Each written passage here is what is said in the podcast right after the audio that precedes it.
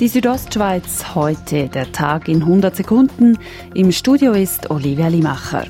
Bei Prez hat ein Wolf mutmaßlich zwölf Ziegen gerissen. Das geht aus einer Mitteilung des Bündner Bauernverbandes hervor, der sich auf die Wildhut und örtliche Bauernverbände beruft.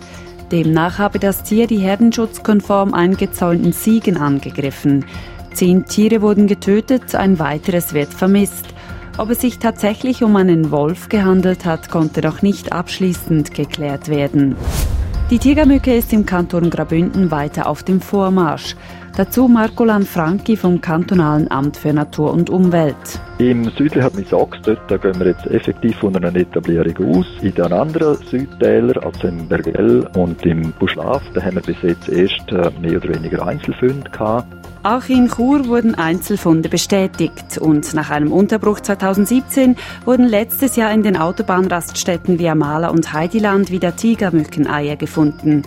Zur Gegenwehr sollen Brutstätten trockengelegt und Larven mit Giftstoffen bekämpft werden.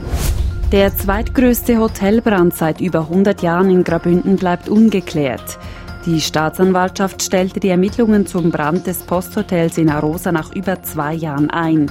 Die Brandursache habe nicht ermittelt werden können, sagte Maurus Eckert von der Staatsanwaltschaft auf Anfrage. Die Regierung hat sich heute dafür ausgesprochen, dass die Gemeinden Maladas und Chur fusionieren. Das geht aus einer heute verabschiedeten Botschaft an den Großen Rat hervor.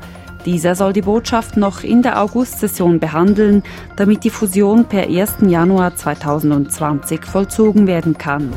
Die Südostschweiz heute, der Tag in 100 Sekunden auch als Podcast erhältlich.